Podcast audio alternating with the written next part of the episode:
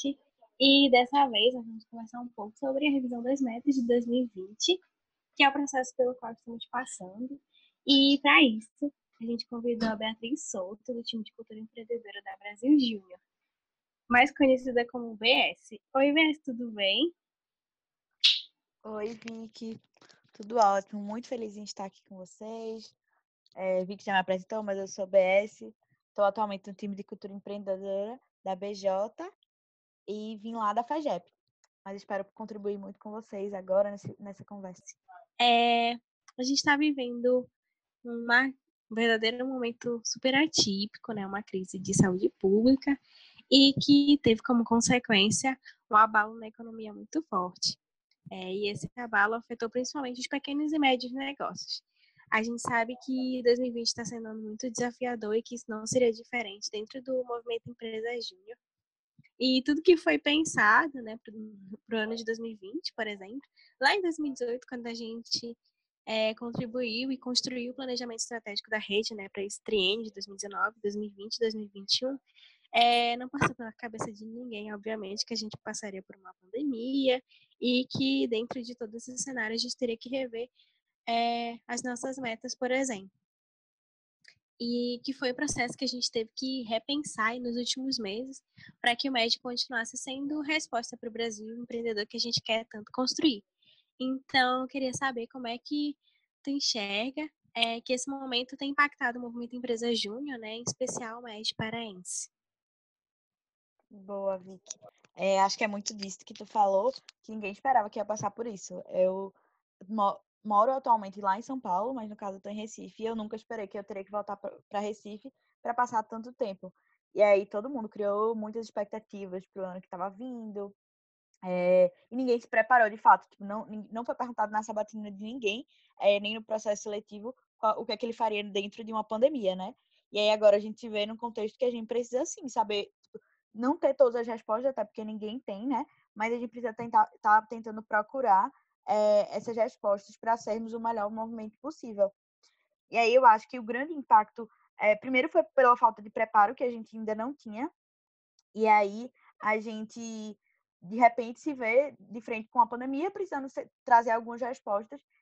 É, e aí eu, tava, eu até gravei um podcast para a BJ com uma pessoa da Falcone, e aí ele me falou que esse processo de digitalização, de trazer tudo para o virtual, ele sempre existiu, mas muitas empresas elas sempre é, deixaram meio que para depois, não era prioridade. E aí veio toda essa questão da pandemia e a gente teve que meio que ser obrigado para que tudo isso é, passasse para o meio virtual, para que a gente começasse a trabalhar remotamente, para que a gente cuidasse dos nossos clientes remotamente, dos nossos projetos. E é isso sim é um grande desafio, porque, enfim, é uma grande adaptação que todo mundo tem que passar, né? É, e acho que o prim a primeira coisa que a gente sentiu foi o baque de, de toda essa mudança, foi essa necessidade da gente encontrar novas respostas a gente não sabe onde procurar elas. E aí o mercado, como o Vicky até já falou, ele foi muito impactado, as organizações foram muito impactadas, é, especialmente as micro e pequenas empresas, que são os, os maiores clientes do MED, foram muito impactados é, por, pela pausa de fato que o mercado teve é, e por essa necessidade de readaptação.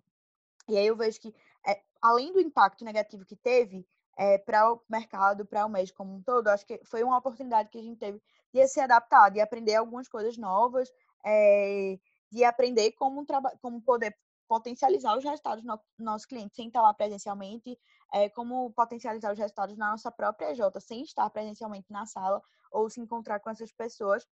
E acho que o maior aprendizado é, para mim foi que a gente precisou é, olha, se colocar mais no lugar do cliente para entender tipo, quais são as necessidades que a gente, enquanto é, empresa júnior, pode responder. E trazer soluções que cada vez mais respondessem, de fato, às necessidades, e que não fossem só projetos é, em que não, não, não gerassem tanto resultado. E aí, acho que um ponto que para mim foi super importante é que a gente, enquanto movimento, teve muita clareza de qual era o nosso propósito é, e qual era o impacto que a gente poderia gerar. Porque se a gente não tivesse isso, teria sido muito mais fácil a gente parar bem antes é, e aí a gente poderia estar em casa sem fazer nada, mas não, a gente continuou tentando se reinventar. É, e aí esse ponto de reinvenção acho que está muito ligado à inovação. A gente, muitas pessoas acham que inovar é você pensar algo completamente novo, né? É, mas aí acho que nesse período agora a gente entendeu que inovar é você entender o que você já sabe fazer é, e aprimorar para que fosse resposta para as necessidades que o mercado tem. e passar por um processo de melhoramento. Então, acho que é, os grandes impactos foram esses. É, e aí tiveram empresas que conseguiram se adaptar mais rápido, tem empresas que estão conseguindo se adaptar. E uma coisa que para mim fica muito latente na minha cabeça é de que é, a pandemia pode até acabar é, no espaço de tempo menor, mas os, o que a gente vai ter de, de consequência dela ainda vai durar muito tempo. Então, ainda vai ter um longo tempo que a gente vai precisar procurar novas respostas, que a gente vai precisar se reinventar é, por conta de toda essa questão da pandemia. Boa. É, a gente sabe, então, que nesses momentos de crise, né, como tu mesmo falou, de se reinventar, de inovar, é, antes de tudo, é preciso que a gente tenha consciência né, do nosso papel enquanto responsáveis pelo, por esse compromisso, né? É, com a construção de um Brasil e de um Pará também mais empreendedor. É, e nesse momento de revisão de metas, onde a gente tem que mudar, é muita coisa que a gente sonhou, que a gente construiu, que a gente queria realizar em 2020, e isso não é fácil.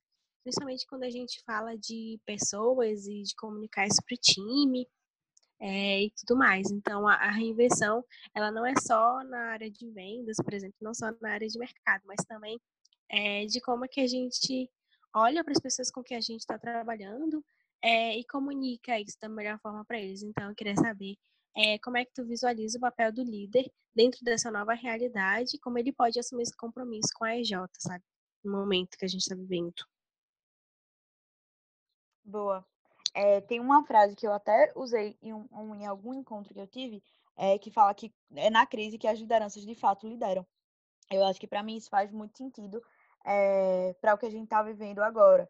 Porque, enfim, a gente poderia estar tá passando por um ano comum é, e as lideranças estariam tendo meio que os desafios que as outras já têm, claro, tipo, cada ano são desafios diferentes, mas no final eles se assemelham. E aí, esse ano, as lideranças tiveram que é, aprender de fato a serem líderes que geram resultado. E aí, é, toda essa mudança, ela faz com que a gente olhe para o que a gente tinha planejado, tenha que repensar muita coisa, e é muito disso que tu falou, a gente precisa fazer com que as pessoas que estão trabalhando com a gente é, essas novas ideias, é, tipo, entendam qual é o novo contexto que a gente está inserido, e aí eu acho que Nesse momento, papel, o papel das lideranças é mais do que nunca estar tá próximo das pessoas com que eles trabalham, é, muita clareza de propósito, então se faz sentido para mim, é, vamos, vamos, eu vou repassar esse sentido e esse propósito que eu tenho é, da gente estar tá aqui. E aí acho que mais do que nunca as lideranças precisam desenvolver as pessoas que estão trabalhando com elas, né? É, porque, enfim, foram várias adaptações e não adianta uma liderança, por exemplo, com tipo, ficar só com ela e concentrar todas as responsabilidades e fazer com que é, o time não seja é, não sejam pessoas que de fato pensam. Mas não, a gente precisa fazer com que todo mundo esteja se envolvendo, todo mundo esteja se desafiando. E acho que tem um ponto que para mim também é super importante lembrar, é que é, ninguém que está ocupando um cargo de liderança foi obrigado a estar aqui. Então, a gente assumiu esse compromisso lá no começo do ano, de que a gente ia, sim, ser a liderança do MED é, em 2020. E se a gente assumir esse compromisso, é, a gente assumiu para qualquer cenário que fosse. E aí, é, acho que o desafio talvez esteja bem maior do que o que a gente imaginou, mas a gente tem muito claro que a responsabilidade que a gente assumiu lá no começo do ano. É, e acho que se fez sentido para você um dia, a primeira coisa é pensar por que agora não faria mais sentido e o quanto eu preciso fazer com que faça sentido para as pessoas que estão trabalhando comigo. É, e aí, olhando mais especificamente para os resultados da EJ, uma coisa que eu sempre pensei, é, até quando eu estava como liderança da EJ e da, da, própria federação, é que os resultados da, da, da organização que eu estou trabalhando são reflexos muitos das lideranças que a gente tem. E aí isso faz sentido é, quando as lideranças vão pensar, ah, a minha já está mandando muito bem, isso é reflexo da liderança que eu estou tendo. Mas se ela não está mandando bem, isso também é reflexo da liderança que eu estou tendo. Então, acho que para mim as lideranças agora elas precisam agir rápido, elas precisam ter muita agilidade é, de estar tá acompanhando sempre o time, estar tá identificando quais são as necessidades que estão mais latentes é, para conseguir atuar em cima delas e, e, gerar o resultado mais rápido possível. É, e aí, para isso, eu acho que o inconformismo é, tipo, faz muito sentido, porque, enfim, se a gente estiver muito acomodado com a situação, encontrando desculpas para não estar tá fazendo, é, para mim, você não está conseguindo ser uma liderança servidora que tem responsabilidade com o movimento, que tem responsabilidade com a sua J, que tem responsabilidade com a rede do seu estado e se você entrou no movimento porque você queria ter um estado, é, no caso vocês não parar mais empreendedor, é, você tem, continua tendo essa oportunidade, só mudou um pouco o contexto. E aí, aqui na BJ, a gente tem uma das nossas regras que o nosso primeiro compromisso é com o nosso país. E de fato é. é se a gente assumir esse compromisso com o nosso país, de ser liderança, é, e de fazer parte da história, de fazer parte do MEG, eu acho que é agora que a gente precisa, de fato, ser liderança e mostrar que o movimento é sim resposta é, e que somos nós, os líderes de 2020, dependendo de qualquer coisa, a gente vai fazer acontecer. É, e eu acho que vale muito pensar em entender qual, quem é o nosso time, o que é que ele está precisando agora, é porque algumas pessoas não estão conseguindo. É, acho que é um momento muito delicado para todo mundo. Então, quanto mais próximo a gente conseguir estar das pessoas para saber o que é, o que é está se passando, é, tanto na vida profissional quanto na vida pessoal, a gente precisa estar. Porque às vezes as pessoas estão passando por uma situação em casa que a gente nem imagina. Isso pode acontecer em qualquer momento, mas agora acho que mais do que nunca, por conta do contexto, a gente precisa sim entender o que está acontecendo na vida das pessoas para estar ao máximo próximo e fazer com que é, exista uma transparência e uma, e uma abertura para a gente falar sobre alguns assuntos que são difíceis e que podem estar prejudicando de alguma forma o desempenho é, de cada pessoa do nosso, dos nossos times. E aí eu acho que é mais ou menos isso. Isso mesmo, BS. É fundamental que a gente consiga olhar para as pessoas com quem a gente está trabalhando e poder ser realmente um apoio nesse momento. É entender que estar dentro de uma EJ é também compartilhar, né? Os resultados dentro da EJ e também por fora. É, e aí, por fim, dentro do movimento Empresa Júnior, a gente fala muito é, de sermos mais conectados enquanto rede, enquanto EJ, enquanto Brasil, e também de protagonizar soluções de alto impacto, que é realmente levar soluções que vão é, modificar a vida dos nossos clientes, que vão é, impactar o nosso ecossistema, o lugar onde a gente vive, né, o país onde a gente mora. E, claro, nesse contexto de revisão de metas, de revisão de objetivos, é, a gente tem que. A gente fala muito que a história não é uma linha reta, que nesse momento a gente precisa trilhar um caminho novo.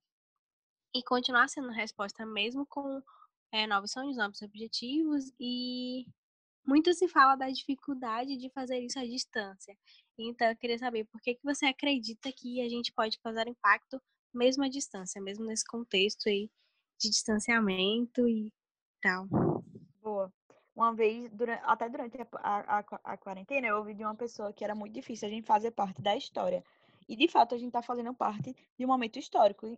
Enfim, no futuro isso vai estar tá, é, nos livros de história, a gente vai estar tá contando, é, para quem for ter filho, vai estar tá contando para os nossos filhos. E aí, é, eu me pergunto, qual história eu vou querer contar para os meus filhos de, do, do que eu fiz enquanto a gente estava em pandemia? É, existem várias pessoas que estão próximas da gente, que estão em casa, que estão acordando de duas horas da tarde, é, que não estão fazendo aparentemente nada, que estão passando o dia vendo série. E aí a gente tá acordando, sei lá, sete da manhã para fazer a reunião, é, tá tentando vender, mesmo num, num, num contexto em que muitos clientes estão encontrando vários empecilhos. É, mas quando a gente conseguir é, gerar esses resultados, qual o impacto que a gente vai estar de fato gerando para essas pessoas e para essas organizações? É, e eu acho que é essa história que eu quero contar, uma história de, de, um, de um movimento que eu fiz parte e que, de fato, é, foi resposta nesse momento, é, que mais do que nunca o Brasil chamou e a gente precisou. É que muitas micro e pequenas empresas que são nossos clientes estão precisando de que alguém é, interceda por eles, porque o impacto para eles pode ser ainda maior se, se eles não tiverem um suporte, se eles não receberem ajuda. É, e aí a gente pode ser sim essa resposta. E aí eu acho que é muita gente entender, independente da gente ser uma liderança formal ou informal, é, qual a nossa responsabilidade que a gente tem com a Jota, qual a responsabilidade que a gente tem com o médico, qual a responsabilidade que a gente tem é, com o nosso Estado. E por que só por a gente estar à distância isso vai mudar?